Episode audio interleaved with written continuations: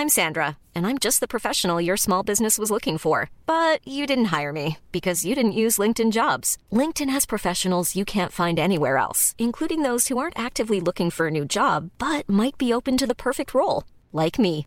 In a given month, over 70% of LinkedIn users don't visit other leading job sites. So if you're not looking on LinkedIn, you'll miss out on great candidates like Sandra. Start hiring professionals like a professional. Post your free job on linkedin.com/people today. Hello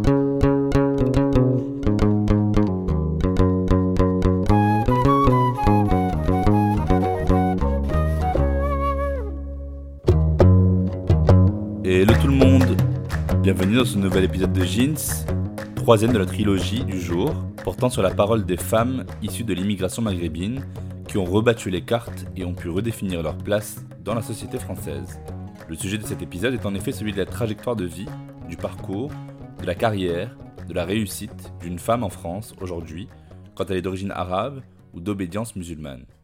Se revendiquer féministe, c'est super, mais encore faut-il que ce féminisme s'applique à toutes les femmes, y compris les femmes issues de l'immigration maghrébine, y compris les femmes musulmanes non pratiquantes, y compris les femmes pieuses qui portent le voile, là où elles ont encore le droit de le porter. L'ascension sociale, le capital culturel, la méritocratie, l'accent, le fait de parler vite, le travail d'arabe, le CV, la chance, les rencontres amoureuses, c'est de toutes ces notions qu'on va parler aujourd'hui pour voir si l'on peut se sentir légitime dans la société française en tant que personne d'origine maghrébine. J'ai le plaisir de discuter de ce sujet aujourd'hui avec une jeune femme qui a fait sensation cette année. Il s'agit de Nesrine Slaoui. Elle est issue d'une famille modeste, d'origine marocaine, et a toujours été poussée vers l'excellence académique. Elle a été la première de sa famille à obtenir le baccalauréat, mais elle finit aussi par intégrer les rangs de Sciences Po Paris. Elle parle d'elle-même comme une transfuge de classe, mais Nesrine est surtout une journaliste émérite. Elle a travaillé pour le Bondi Blog, LCI, CNews, RMC. Elle travaille maintenant chez France 24 et le nouveau média Loopsider. Elle est l'autrice d'un bouquin superbe, Illégitime, aux éditions Fayard, qui est venu conforter toute une génération de personnes à qui on a ôté le mérite ou la légitimité du simple fait de ses origines. Elle va nous expliquer sa façon à elle de ne plus se sentir illégitime. Chère Nesrine, bonjour et merci d'avoir accepté l'invitation. Bonjour, merci à vous pour l'invitation surtout. D'abord, je voudrais citer un passage de ton superbe bouquin qui m'a fait ricaner nerveusement. C'est quand tu dis Jamais le mot arabe n'était prononcé avec le sourire sur les écrans de télévision. Beaucoup trop âpre pour être affectif. Arabe. C'est une glaire qui remonte du fond de la gorge et qu'on vous recrache à la figure. Du dégoût. Quels sont selon toi les stéréotypes qui traversent la femme arabe aujourd'hui encore en France? Ben, Malheureusement, il y a encore euh, trop souvent à la télé ou dans la musique ou dans le cinéma en général, trop souvent encore le, ce fantasme-là de la beurette. On l'a vu encore récemment, il y, a, il y, a, presque un an, Joséphine Ange Gardien, euh, un téléfilm très regardé sur TF1, et, et, justement, toutes les femmes maghrébines sont, sont montées au créneau pour expliquer pourquoi on n'appréciait pas le qualificatif de beurette, tout simplement pour décrire une femme maghrébine qui, était, qui résidait en banlieue et qui avait quitté la banlieue pour réussir professionnellement parlant, etc.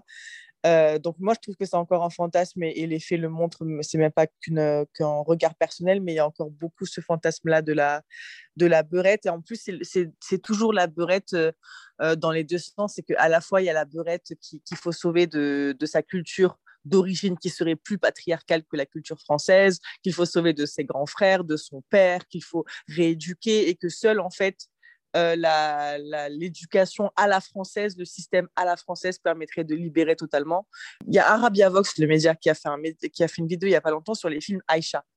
Et je trouve que c'est vraiment ça qui, montre euh, le regard encore très euh, ethnocentré, très euh, raciste et très sexiste que, euh, subissent les femmes, arabes, parce qu'il y a cette image-là vraiment de il faut les libérer des, jougs de, leurs parents, de leur famille patriarcale. Dans, dans le film Aïcha, c'est encore pire parce que ça passe forcément par un homme blanc. elle va essayer de, de séduire un homme blanc et de s'en sortir comme ça, etc. Donc ça, c'est encore des fantasmes qui sont très prégnants et euh, ça se retrouve souvent dans les débats politiques sans qu'on parle des femmes maghrébines. On, sait qu'on parle d'elles, par exemple, de parler des certificats de virginité. Euh, Marlène Schiappa qui en a parlé il n'y a, pas si longtemps que ça. C'est encore euh, de, l'ordre du, fantasme autour des femmes maghrébines, euh, encore une fois, de on va, les libérer des, jougs grâce à nos lois, grâce à, notre éducation à nous. Donc je trouve que c'est encore, très, très poignant dans notre, dans notre société française.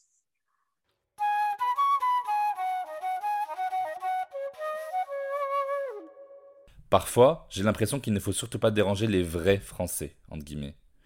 Jacques Chirac, en 1991, parlait des personnes issues de l'immigration en des termes peu élogieux, comme des sensus, des aides sociales, polygames avec une vingtaine d'enfants, à quoi s'ajoute, je cite, le bruit et l'odeur. Pour contrer cette remarque clairement raciste, il faudrait essayer de comprendre aussi pourquoi les logements à HLM sont construits de manière si peu isolée qu'on entend effectivement le bruit et qu'on sent effectivement l'odeur, où l'intimité n'existe plus où l'on ne peut plus vivre ses amourettes ou ses histoires de fesses sans être observé Évidemment que non, parce qu'il y, a une promiscuité qui est, euh, qui, est, vraiment très importante. En fait, il y a déjà l'épaisseur des murs. Euh, mais ça, je, pense que c'est euh, explicable par l'urbanisation très rapide qu'il a fallu faire de ces zones-là. Euh, moi, par exemple, dans le quartier où j'ai grandi, dans le sud de la France, ce n'était pas un quartier qui était destiné d'abord aux immigrés maghrébins, euh, au sens large. C'était d'abord destiné aux pieds noirs qui vivaient en Algérie, qui devaient revenir. Donc, c'était vraiment des, des, immeubles qui étaient censés être euh, vraiment de très court terme et qui sont là finalement depuis plus, plus, de, plus de 40 ans maintenant. Le système même de leur création, c'est-à-dire le, le fond de leur création, c'est de les loger rapidement euh, pour, euh, pour les, vite euh, pouvoir les, les, enlever des bidonvilles, notamment dans lesquels étaient placés les, les arrivants algériens pendant la guerre et après la guerre. Donc, en fait, c'était déjà au cœur même du projet l'idée qu'il faut que ça soit fait rapidement. Donc, à partir du moment où c'est fait rapidement, la qualité ne peut pas forcément suivre. Et, et ça donne forcément ces situations-là où, où la promiscuité est telle que c'est ce que je réponds en fait dans le livre quand, quand je parle de, de Jacques Chirac et, euh, et que je, cite la phrase quand il dit euh, la France, euh, c'est pas la France du bruit et de l'odeur, c'est la France du mal des, des, logements mal isolés qui laissent en fait passer n'importe quel bruit, n'importe quelle, quelle, odeur parce que ça dépend pas de vos origines en fait. En fait, c'était, ce sont des logements de transition, des logements qui étaient censés être éphémères, ça. qui ont laissé place du coup à des logements permanents avec une sexualité éphémère en fait. C'est ça. Et, puis de toute façon, la sexualité, elle reste encore, euh, elle reste encore taboue non, dans ces zones-là. C'est-à-dire que la sexualité, de toute façon, n'existe pas euh, hors mariage.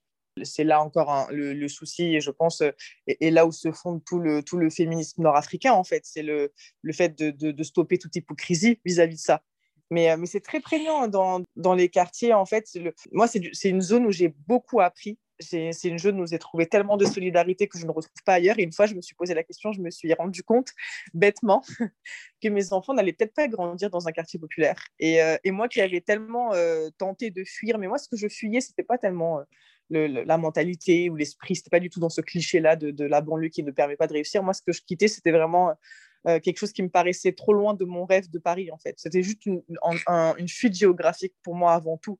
C'est-à-dire que si, la banlieue, elle avait été euh, parisienne, par exemple, si j'avais grandi dans le 93 ou, peu importe n'importe quelle banlieue autour de Paris, je, ne suis, je n'aurais peut-être pas quitté aussitôt, en fait, la banlieue, parce que j'aurais fait mes études, donc ça aurait pris plus de temps. Peut-être que j'aurais fait toutes mes études en habitant chez mes parents. C'est ce que font beaucoup de personnes hein, qui, qui, font des études supérieures à Sciences Po, HEC, à la Sorbonne, etc., de prendre le RER, e de faire des retours en permanence. En tout cas, oui, effectivement, il y, y a, encore ce, ce, la, promiscuité, le fait qu'on vit entre nous empêche et, crée des, sortes de tabous, des sortes d'hypocrisie, des, phénomènes de jugement. Mais ça, j'ai vraiment envie de dire que c'est indépendant, euh, indépendant du fait d'être euh, dans une quartier populaire. C'est-à-dire que moi, vu que j'ai grandi dans une petite ville, cette culture-là du regard des gens, elle dépassait même le quartier populaire. C'est-à-dire que, comme je le raconte dans le livre, euh, dans le livre légitime, Apt, c'est une ville de 10 000 habitants où, en fait, à partir du moment où vous êtes assise euh, ou assis dans un bar ou que vous fréquentez telle ou telle personne, tout le monde est au courant. Parce que le, le, faible, la faible densité de population fait que, de toute façon, on sait. Et puis, évidemment, il y, a, les ravages de la rumeur, mais ça, c'est aussi propre aux, villes comme ça de province, aux, petites, euh, petites villes. Mais pour le coup, euh, je ne suis pas sûre que ce soit propre euh, à, au quartier populaire, cette hypocrisie-là. Et c'est important de le dire, tu vois.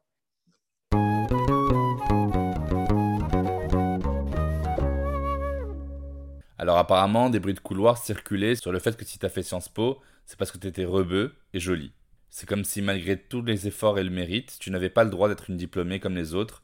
Ton diplôme, en fait, ne gomme pas le premier truc qu'on dit de toi, c'est-à-dire ton origine étrangère. Pourquoi on a besoin de se rapporter à ton identité de genre, de classe ou de race pour justifier ta réussite?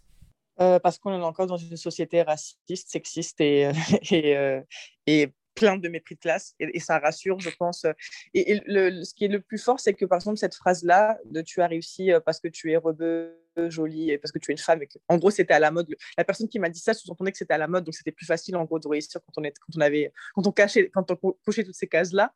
Et, euh, et en fait, c'était tout simplement parce que la personne en face était en échec c'est-à-dire que moi, j'avais euh, j'avais réussi un concours qu'elle avait raté alors qu'elle avait toutes les prédispositions pour le réussir, le concours. Parce qu'on parlait du concours de Sciences Po Paris, parce que j'ai fait Grenoble puis Paris, en fait, et j'ai repassé le concours de Paris. Et en fait, c'est à ce moment-là où on m'a sorti cette phrase-là, et donc j'ai compris que la personne essayait de justifier son, son échec en excusant ma réussite. Il n'y avait pas de fair play, il n'y avait pas de juste de félicitations, bravo, tu l'as mérité, tu as travaillé dur pour, ce qui était vraiment le cas.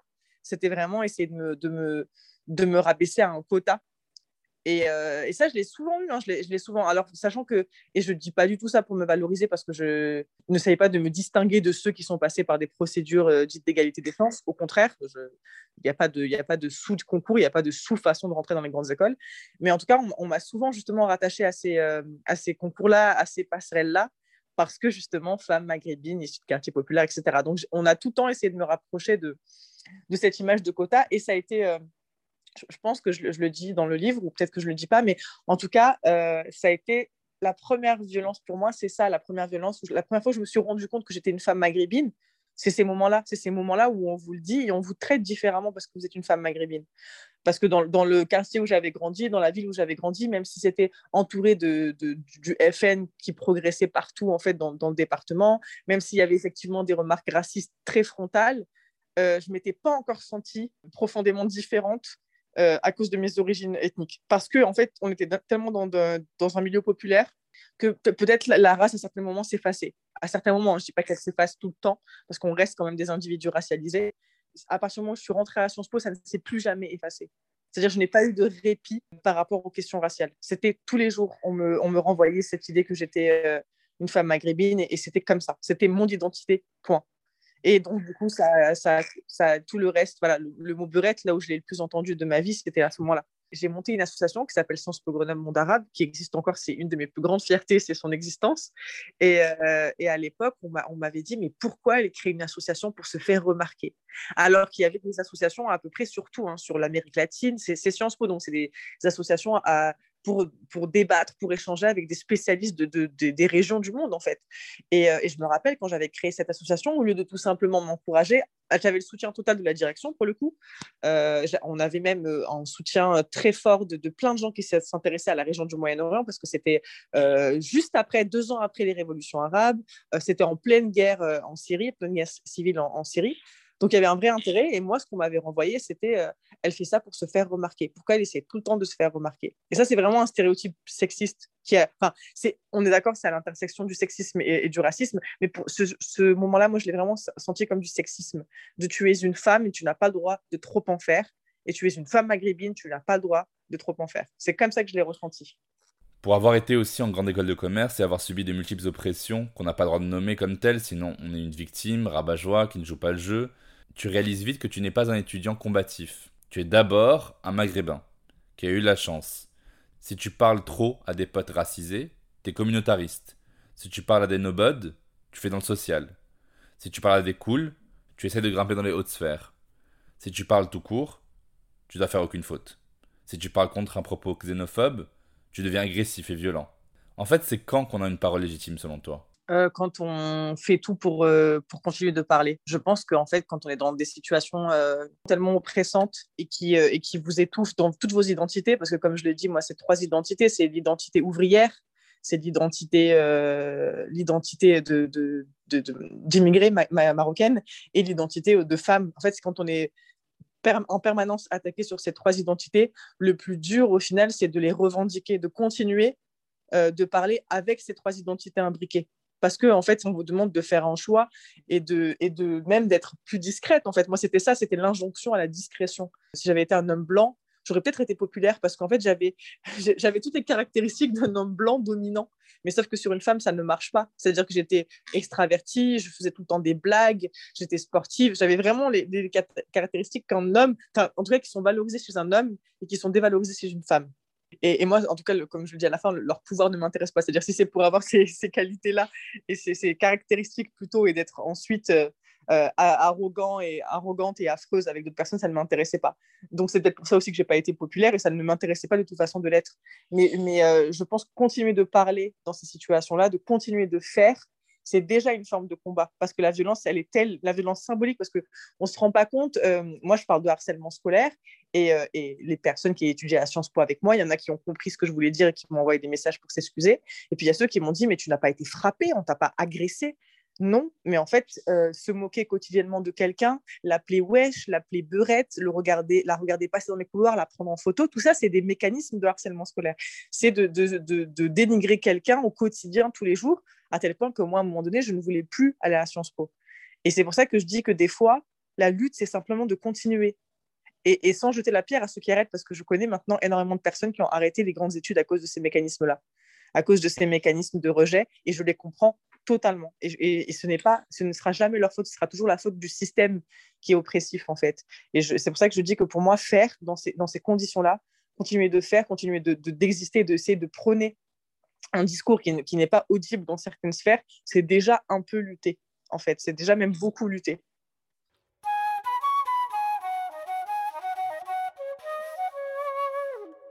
La fameuse étude de l'Institut Montaigne révèle en 2016 qu'un CV identique, en tout point, sauf pour le prénom, la probabilité des catholiques d'être contactés par le recruteur pour l'entretien d'embauche est supérieure de 30% à celle des personnes juives, et elle est deux fois plus forte que celle des personnes musulmanes. Est-ce qu'en tant que jeune française issue de l'immigration maghrébine, tu as senti que tu étais assignée à certains domaines, et pas d'autres, dans une logique soit sexiste, soit raciste? La discrimination à l'embauche, c'est ce qui est le plus euh, frappant. Et encore une fois, euh, moi, j'ai été bercée par le mythe méritocratique. C'est peut-être pour ça que la désillusion, elle a été encore plus forte. C'est-à-dire que, comme beaucoup de, familles maghrébines, mes parents m'ont éduquée en me disant, les enfin, sois forte à l'école et tout se passera très bien. C'était vraiment le discours que j'avais à la maison, c'était le, discours républicain intégré pour voir à quel point justement les immigrés euh, ont foi en la France en fait, ont foi en, sa méritocratie qui n'existe pas parce que finalement c'est ce que je dénonce dans le livre.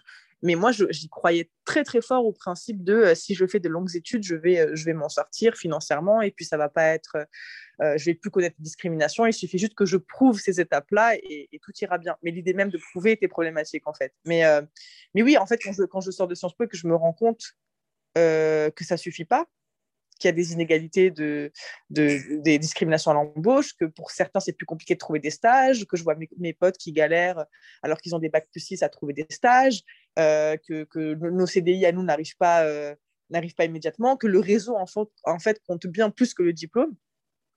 c'est là, en fait, où, où, le mythe des grandes écoles s'effondre un peu pour nous. Et j'avais fait une enquête pour Mediapart, d'ailleurs. j'avais fait une enquête où je t'expliquais comment, euh, comment trois personnes issues de l'immigration maghrébine réagissaient face à ces situations. Euh, donc, il y avait Siam Adjam qui a monté euh, du coup sa propre entreprise, parce que l'auto-entrepreneuriat, c'est devenu une solution qui est beaucoup prônée dans les quartiers populaires, notamment pour ceux qui ont fait des grandes études. il y avait un, jeune homme, je ne dirais pas son nom parce que j'ai changé dans l'article, mais en gros, qui, travaille à IKEA après avoir fait des, études d'ingénierie, si je ne me trompe pas, parce qu'il est vieux, l'article, il est depuis 2016. Donc, en fait, voilà, j'avais, je m'étais rendu compte à ce moment-là que ça ne suffisait pas de faire des grandes études et que, et que ça, ne, ça, ne, ça ne perturbait pas beaucoup la balance des privilèges, en fait, malgré tout ce qu'on avait vu. J'ai pas trop senti le sexisme à la recherche d'embauche après, le, après les, les études. Moi, ce que j'ai ressenti, c'est la violence du milieu journalistique. C'est-à-dire la violence d'un milieu où il faut connaître, il faut passer par des piges après avoir eu un master, c'est assez fou de passer par des piges pendant des années de galère. C'est ce que je raconte dans le livre, c'est qu'en fait, pour être journaliste en France, il faut accepter des années comme ça à travailler à la pige. Mais qui peut se permettre de tenir 3, 4 ans à être payé au lance-pierre? Qui peut se permettre, si ce n'est des gens qui sont déjà confortablement installés dans leur vie, qui ont un patrimoine familial, qui ont quelqu'un qui se charge de leur loyer, ou qui ont déjà, euh, par exemple, le parent leur a déjà acheté un, un appart? Et c'est assez fou comme on voit comme jusqu'au bout, on essaye d'éliminer les personnes qui n'ont pas les moyens de devenir journalistes de base. On essaye de, le système est fait pour qu'on conserve cet élitisme blanc, bourgeois, au sommet de toutes les, sphères décisionnaires et c'est assez frappant. Euh, moi, je connais plein de gens qui ont, qui ont abandonné le journalisme à cause de ça. Pas parce qu'ils n'étaient pas talentueux, pas parce qu'ils n'avaient pas euh, la niaque et l'envie de le faire. Il y a des moments où on est confronté à un système qui ne veut plus.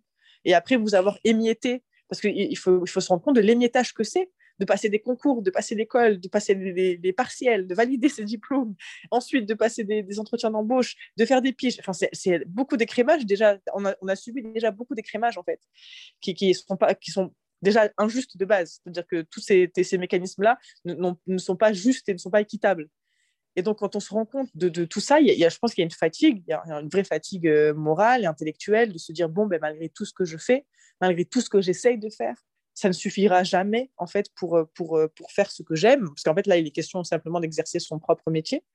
Euh, donc moi c'est plutôt cette violence-là, la violence du milieu journalistique qui m'a qui m'a beaucoup frappé. Évidemment, comme dans tous les milieux, le, sexisme et le racisme existent. C'est pas c'est pas, caché. Et heureusement, il y a il y a plein de plein d'enquêtes qui l'ont montré. Les, enquêtes contre la Ligue du LOL, par exemple, qui ont montré les logiques sexisme et de harcèlement qu'il y a dans les rédactions. Ça, c'est évidemment que ça existe, évidemment. Alors il y a un autre phénomène tellement difficile à expliquer, c'est l'interchangeabilité de nos prénoms en tant que personne racisée. Genre si je t'appelle Amine, c'est pas grave si je t'appelle Mehdi. Parce que Mehdi et Amine, c'est la même chose en fait. Totalement. Combien de fois j'ai dû moi-même épeler mon prénom de cinq lettres, trois consonnes et deux voyelles, Jamal, J-A-M-A-L. Combien de fois j'ai dû accepter qu'on écorche mon nom et mon prénom? Combien de fois j'ai dû refaire des papiers administratifs parce qu'ils se sont trompés? Il y a 4 ans sur Tinder, j'ai même fait l'expérience de mettre mon profil en tout point similaire avec un profil où je m'appelais Victor et l'autre Jamal, j'ai eu quatre fois plus de matchs avec Victor. Alors à ton avis, pourquoi tu penses que nos prénoms sont interchangeables et que c'est quand même préférable de t'appeler Nathalie plutôt que Nesrine?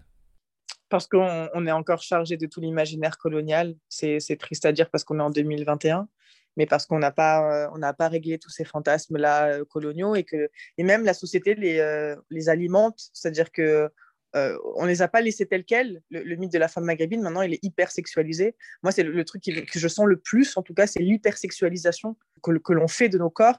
Par exemple, moi, je suis quand même très active sur Instagram et j'ai toujours posté des photos en voyage, j'ai toujours posté ma vie de tous les jours, en fait, au-delà du journalisme.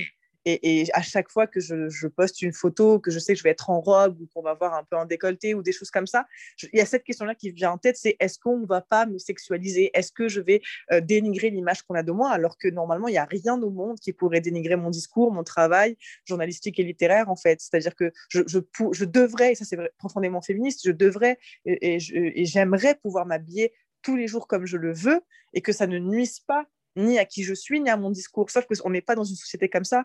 Et que je le vois, je le sens, tu vois, en, parlant avec plein de femmes maghrébines, à tout ce à quoi on, fait attention pour ne pas être sexualisé, notre manière de parler, notre manière de, nous tenir, on va pas dans certains endroits, on fait pas. Et, je dis ça, on, c'est un peu général, hein, parce que je pense que chacune se réajuste à sa façon et que, et que voilà, on, on essaye toutes de jongler comme on peut avec cette, cette, ce fantasme-là et que certaines et je les admire, qui sont totalement, qui ont arrivé à se euh, détacher de ça et qui vivent simplement leur vie comme elles l'entendent. Mais je pense qu'on a quand même tout intériorisé ça. Euh, et, ce, et, ce, mythe, il est très, très clivant parce que c'est vraiment de vouloir trier la femme bien de la femme mauvaise. Et encore toutes ces, euh, le mot burette, c'est rien d'autre que ça maintenant si vous êtes une beurette, c'est que vous êtes trop maquillée, que vous, avez, vous êtes trop une michetonneuse, que voilà, il y, a toute une connotation négative en fait autour de, l'image de la beurette. Et euh, les femmes maghrébines sont obligées de devoir jongler avec, avec ce fantasme-là. Ça m'arrive souvent qu'on m'appelle Mérine, Mesrine, qui est, qui est, est notamment euh, un criminel euh, qui est très connu en France, mais c'est surtout que on me fait toujours, tout, le la blague de est-ce que tu es aussi dangereuse que lui? Effectivement, avec, nos, prénoms et nos noms, il y, a, toujours un problème. Je vais, je vais même te raconter quelque chose que j'ai pas j'ai pas dit en interview d'ailleurs, euh, parce que c'est de l'ordre du privé. Mais en fait, euh, quand je suis arrivée en France, mon nom de famille euh, initial, donc Slawi, a été modifié sur mes papiers d'identité. Il n'y a pas écrit, il y a pas écrit Slawi sur mes papiers d'identité. C'est-à-dire que ça a été mal réécrit, ça a été mal traduit. Et ça, et ça, et ça arrive, c'est pareil pour mon grand-père. En fait, je donne pas juste, j'aimerais bien pouvoir en parler plus librement publiquement, mais vu que j'ai reçu du harcèlement sur Internet et qu'à un moment, il y avait même il y avait même un homme qui m'a suivi partout euh, qui a, été, qui a été enfermé en prison. Donc voilà, j'ai envie de donner le nom qui figure sur mes papiers d'identité, euh, qui, ressemble beaucoup à Slawi, hein, mais qui est juste une traduction francisée en fait de Slawi. Et, mon grand-père a même eu pire quand il arrive en France. Euh, et en fait, si je ne les raconte pas dans le livre, c'est vraiment, je ne peux pas donner leur vraie identité, leur vrai nom de famille. mon grand-père, quand il arrive en France, mon grand-père maternel, on lui a demandé de changer de nom de famille. C'est-à-dire qu'il y avait trop de. Son nom de famille initial, ils étaient beaucoup trop nombreux, soi-disant, dans la ville. Du coup, ils lui ont donné un autre nom de famille qui n'a absolument rien à voir, qui n'est pas du tout maghrébin, qui n'est même pas français, qui a une connotation un peu fantasmée. Ça ressemble beaucoup à Aladdin. Nous, on est hyper sexualisés. Les, hommes maghrébins le sont un, tout petit peu moins, j'ai l'impression, mais au contraire, ils sont très, euh, qualifiés comme violents, comme pas stables. Comme... Nous, on a, quand même le mythe, les femmes maghrébines, d'être plus dociles, d'être plus facilement domptables. Donc nous, ça on le prouve d'ailleurs, l'Institut de Montaigne l'a prouvé que dans, son enquête, en fait, les femmes maghrébines trouvent un peu plus facilement de travail que les hommes maghrébins. Parce que, parce que eux, ils sont vraiment dans la discrimination euh, euh, de, de, la, qualification de jeunes de quartier. Donc, jeunes de quartier dangereux, jeunes de quartier violents, indomptables, euh, retardataires, enfin, tous ces, ces, clichés-là qu'on peut avoir sur les hommes maghrébins. Et en plus, euh, on le voit aussi avec les violences policières, c'est les mêmes mécanismes en fait. C'est-à-dire que ça se joue au faciès et le prénom rentre aussi en compte. C'est-à-dire si vous avez une tête de maghrébin mais que vous n'appelez pas Mohamed ou, Ahmed, ça va mieux se passer pour vous en fait. C'est vraiment une, étiquette qui ne, qui ne part pas. Et puis en France, on a vraiment ce débat sur les prénoms tous les, toutes les, les années. Hein.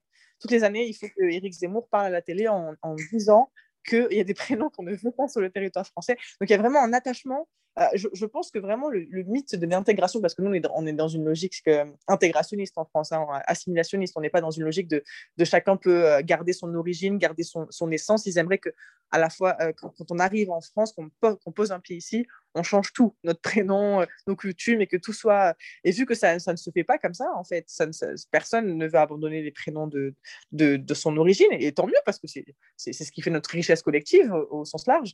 Euh, mais je pense que ça fait partie du mythe de l'intégration, ce, prénom-là. C'est-à-dire que si on était vraiment intégré, ben on ne s'appellerait plus Mohamed, Nesrine, Kader, tout ça. Et, comme on s'appelle tous comme ça, ben on est tous interchangeables. Enfin, en tout cas, les, hommes maghrébins, les femmes aussi, en vrai, euh, on, trouve facilement un, prénom qui se rapproche. Ouais, moi, on m'a souvent appelé Nora aussi parce qu'il y a la, première lettre, c'est la même chose. C'est vraiment un truc de bon, ils, se ressemblent tous, ils sont tous pareils. Donc, euh, c'est vraiment la, barrière de il et les autres, en fait. Tu parles aussi dans ton livre d'un sentiment très particulier qui est celui de l'émasculation des pères issus de l'immigration, qui se sont sentis impuissants, démunis. En plus, quand ils souffrent, on leur dit qu'ils en font trop. C'est le fameux syndrome méditerranéen d'ailleurs. Qu'est-ce que représente pour toi cette castration? Euh, elle est difficile à vivre pour eux, je pense, parce qu'ils ne peuvent pas en parler. Enfin, c'est le sentiment que j'ai eu quand, quand je parle de ça dans le livre. Je, parle notamment de mon papa qui, a toujours, euh, qui a été éduqué euh, dans, dans, une logique patriarcale, mais qui n'est pas du tout liée à son origine. C'est parce que on est encore dans des éducations patriarcales. Et lui, il pensait vraiment que sa force, sa, son identité d'homme se trouvait dans le fait de se lever de sacrifier son corps pour sa famille, pour la nourrir. C'était vraiment là, là où il trouve encore aujourd'hui l'essence de sa vie, en fait. C'est ce qui le définit le plus, c'est cet homme-là capable de ramener à manger à la maison et de, nourrir sa famille et de permettre à sa fille de faire des études supérieures. Et, et au final, ça l'émascule parce que parce que ça, ça, engendre des douleurs physiques incroyables, parce que ça le fatigue, parce que... Et, et, surtout, ce que j'essaie de montrer, en fait, quand je parle de, cette émasculation-là, c'est le, le, rapport au mot. C'est-à-dire, à un moment, je dis, mon père ne, ne pensait pas que la plus grande violence de sa vie d'homme, ce serait le fait de ne pas savoir parler une langue. Parce que c'est ça, en fait, qu'il C'est-à-dire qu'il peut, il peut être euh, coché toutes les cases de la virilité, vu qu'il ne parle pas bien français, on le traite comme un enfant, mais comme on traite comme un enfant tous les immigrés maghrébins qui, n'ont, qui, n'ont, qui, ne, qui ne, ont, gardé leur accent ou ne parlent pas suffisamment bien selon les, selon les personnes en face. Et c'est ça qui est, qui est assez fou, c'est qu'on les traite encore comme des enfants. Mon, père, du, haut de son, de son âge, il a, il a 57 ans maintenant, il est encore traité comme un enfant quand l'administration publique s'adresse à lui, quand euh, il va à l'hôpital, c'est ce que je raconte, le fait qu'il ne soit pas du tout soigné, alors qu'il est gravement blessé, c'est parce qu'on le traite comme un enfant qui, n'a pas fait les, n'a pas fait ses devoirs en fait, qui n'a pas fait les choses correctement. Et puis vu qu'il n'a pas fait les choses correctement, on le, on le punit. Et ma mère le raconte aussi quand elle parle. Tu sais, Nesrine, on, a, on, était un peu les parents de nos parents, en fait. C'est nous qui s'occupaient de, remplir les fiches administratives, alors qu'ils connaissaient même eux, ils étaient au collège. C'était compliqué pour eux de remplir des, fiches de CAF, d'impôts, de toutes ces fiches-là administrativement lourdes. Euh, et, oui, donc c'est la position en fait de la génération juste au-dessus de moi en fait, position de ma mère qui à la fois a dû éduquer une fille euh, sur le territoire français et en même temps qui a dû euh, être là en, épaule de ses propres parents et de son mari. Enfin, c'est une position qui est assez qui est assez particulière et Faiz le raconte très bien dans son livre La discrétion d'ailleurs. C'est cette position-là de, de, femme qui est, qui est là pour tout le monde et qui, doit être en même temps soutenue et qui, enfin, je trouve ça très frappant. Euh, et, et, justement, dans, dans ce processus-là, c'est là où la, où la femme, la puissance de ma mère, elle, est révélatrice parce que c'est elle qui a les mots. Et donc, il y a des moments où, devant, ou de, face à l'institution publique, c'est ma mère qui est l'incarnation de la virilité, en fait. C'est plus mon père. Mon père, dans ces cas-là, n'est plus considéré comme quelqu'un de viril. C'est ma mère qui prend euh, la place de la virilité. Et, lui ne le, vit pas vraiment comme un affront, en fait.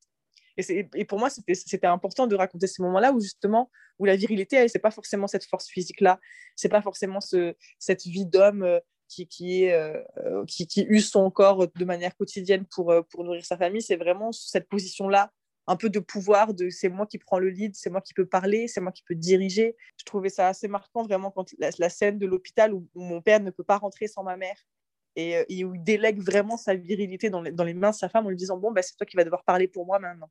Et je pense que pour lui c'est d'une violence, mais pas, pas tellement. Euh, euh, je pense pas que ce soit d'une violence en termes de c'est une femme qui le fait pour moi. Je pense pas que ce soit ça pour lui. Je pense que c'est juste une violence de se sentir un enfant alors qu'il est, qu'il est un homme adulte. Pour finir, je ne peux pas m'empêcher de te poser la question fatidique, mais c'est pour mieux l'effacer du vocabulaire. Que dis-tu aux gens qui te disent que tu es une beurette?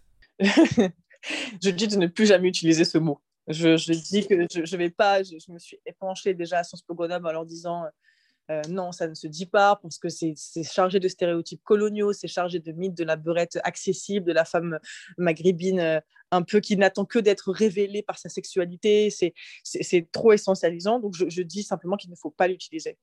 Tout à fait, mais c'est quoi la différence entre la beurette type Nabila et la beurette type Najat Vallaud Belkacem Pourquoi ces deux personnalités publiques, diamétralement opposées, sont mises dans le même bateau? Parce que, comme je disais tout à l'heure, le, le, fantasme, il est bicéphale, il a deux faces.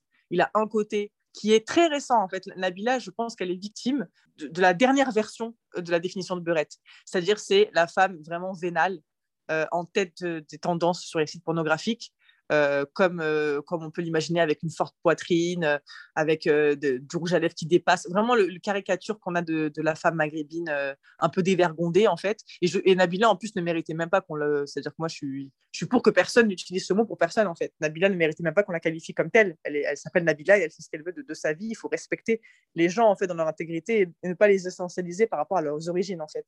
Mais en tout cas voilà, Nabila elle, a, elle, a, elle a subi de, ce fantasme-là de, de beurette dévagondée, euh, euh, qui, qui, ne cherche que l'argent, euh, qui, voilà, qui boit de l'alcool, vraiment tout ce que le, côté de beurette que, qui est rejeté par la communauté maghrébine en fait. Et alors que Najid Vallaud-Belkacem, ce qu'elle a subi, ce qu'elle subit encore, comme d'autres femmes politiques et d'autres femmes visibles sur le plan médiatique, c'est la, la, jeune femme maghrébine qui a été libérée par ses études qui a été libérée par euh, l'éducation nationale française et qui a intégré un milieu d'hommes blancs où finalement les hommes blancs la, traiteraient mieux que les hommes de son quartier populaire. Et, c'est une double violence de considérer ça parce que parce que c'est très très violent ces milieux-là. Euh, les milieux blancs bourgeois sont très violents pour les femmes et pour les femmes maghrébines et les femmes racisées encore plus. Euh, donc c'est vraiment les deux facettes. C'est-à-dire que Najib j'ai l'impression que c'est le, le, fantasme de la brette qui est un peu plus ancien qui date un peu plus des années 70-80, de, de ce mouvement de libération qu'ont essayé de, prôner les, enfants d'immigrés et qui, euh, et en fait, a, fait de, la, le, qualificatif beurre est né le mot beurette. Et c'était pour désigner ces femmes-là, ces femmes d'origine maghrébine qui vivent dans les quartiers et qui n'attendaient qu'une libération soudaine par l'éducation nationale française. effectivement, il y, a, il y, a, eu un basculement dans les années 2000 à peu près euh, où la beurette est devenue cet objet vraiment de fantasme pornographique. Là, on, parle vraiment de taper, quand vous tapez beurette sur Google, vous ne tombez que sur des sites pornographiques. Vous ne tombez pas sur Balo Bakassam ou sur Rachida Dati. Vous tombez sur euh, des, femmes, euh, des actrices de sites pornographiques.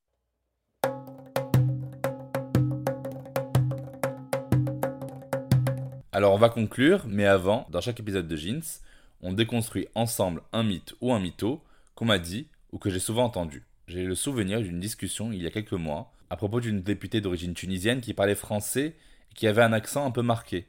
Et un mec devant la télé avait dit euh, Déjà, une femme est députée, faut qu'elle s'estime heureuse. Ce qui est dommage, c'est qu'elle gâche tout en parlant français avec son accent arabe à couper au couteau, là.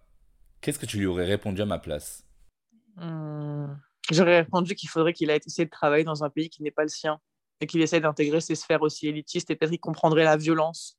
C'est-à-dire qu'au lieu d'applaudir, et de, lui dire déjà bravo d'avoir fait ça, bravo d'être arrivé jusqu'ici, bravo de porter un combat euh, politique. Il a essayé de trouver la seule faille.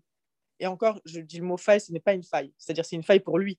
Dans son, dans son intégration. Pas une faille de, de, parler français avec un accent, pas du tout. Au contraire, nous, enfin moi, si vous m'entendez parler anglais, vous allez partir en courant. C'est ça, en fait, c'est exactement ce truc d'illégitimité que j'essaie de dénoncer. C'est d'aller tout le temps chercher chez nous, chez les, chez les personnes qui sont visibles, qui défendent des, des discours, qui sont, qui prennent le, le, risque de mettre leur image en avant pour défendre un, un positionnement politique, d'être pointé du doigt pour des petites choses comme ça qui, qui essayeraient de prouver que nous ne sommes pas légitimes. En fait, là, ce qu'il lui a renvoyé, c'est tout simplement ça. C'est tu n'es pas légitime. C'est très bien, hein, tu es venu en France, tu as fait des études, tu as été élu, mais tu n'es pas légitime parce que tu ne parles pas français sans accent. Mais qu'il fasse l'inverse, qu'il aille se faire élire en Tunisie. Et on verra si c'est euh, s'il n'aurait pas un peu d'admiration pour elle, ou en tout cas de respect. À un moment, il faut juste avoir du respect pour, le, ce que les, gens se mettre. Moi, ma grand-mère m'a élevée avec une phrase qui est très importante pour moi, c'est ne juge jamais les gens, tu ne sais pas par quoi ils sont passés. Ça peut paraître bête dit comme ça, mais dans mon engagement politique, ça prend tout son sens. C'est-à-dire que je ne juge jamais personne. Euh, je ne juge pas les trajectoires. Il, il faut qu'on arrive à s'appliquer collectivement, de se mettre à la place de l'autre. Et quand on se met à la place de la députée, ben, on a juste envie, c'est de l'applaudir en fait ayons du respect pour quelqu'un qui vient, qui a envie de défendre euh, des idées politiques, qui monte au créneau dans un système qui est élitiste, on sait pas un système où on peut rentrer facilement, qui se fait élire, donc qui, convainc des citoyens. On parle de quelqu'un qui a convaincu des citoyens. On s'en fiche un peu de son accent, en fait. On s'en fiche totalement, même. C'est la seule chose sur laquelle il a trouvé l'attaquer, quoi. C'est tout simplement ça. Merci beaucoup, Nesrin Slaoui, d'avoir pris le temps de répondre à mes questions. Merci beaucoup. Merci à toi, merci beaucoup. C'était très intéressant d'en rediscuter avec ton point de vue en plus.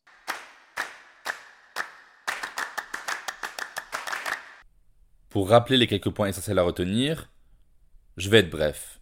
1. On arrête avec le mot beurette. 2. Nos prénoms ne sont pas interchangeables. Prenez le temps de bien comprendre comment épeler les prénoms des gens qui n'ont pas des prénoms communs dits à la française. Prononcez-les bien. 3. Il est grand temps d'arrêter de rapporter la réussite d'une personne au-delà de son propre mérite. Merci de nous avoir écoutés. Vous trouverez toutes les références évoquées dans la description de cet épisode. Je vous mets aussi plein de bouquins et de films en rapport avec la thématique de l'épisode pour les plus curieuses et les plus curieux d'entre vous. Voilà, la semaine prochaine, vous aurez le droit à un épisode hors du commun, encore une fois, comme on adore chez Jeans. C'est un épisode où on va parler du corps et de comment le transfigurer. J'accueillerai pour cela une personne, encore une fois, hors du commun. C'est bébé Melkor Kadior afroféministe, autrice, fakir, queer, travailleuse du sexe, performeuse et autrice du livre Balance ton corps. Abonnez-vous au compte jeans-du-bas podcast sur Instagram, partagez autour de vous et n'hésitez surtout pas, mais alors surtout pas, à bien noter l'épisode s'il vous a intéressé. À la semaine prochaine dans Jeans.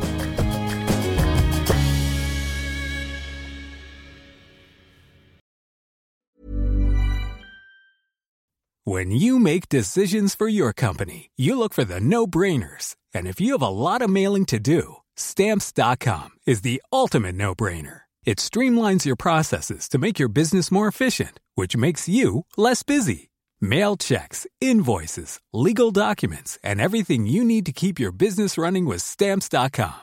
Seamlessly connect with every major marketplace and shopping cart Schedule package pickups and see your cheapest and fastest shipping options from different carriers. With rates up to 89% off USPS and UPS rates. And with the Stamps.com mobile app, you can take care of mailing and shipping wherever you are. Make the same no brainer decision as over 1 million other businesses with Stamps.com. Sign up with Code PROGRAM for a four week trial, plus free postage and a free digital scale. No long term commitments or contracts. That's stamps.com. Code program.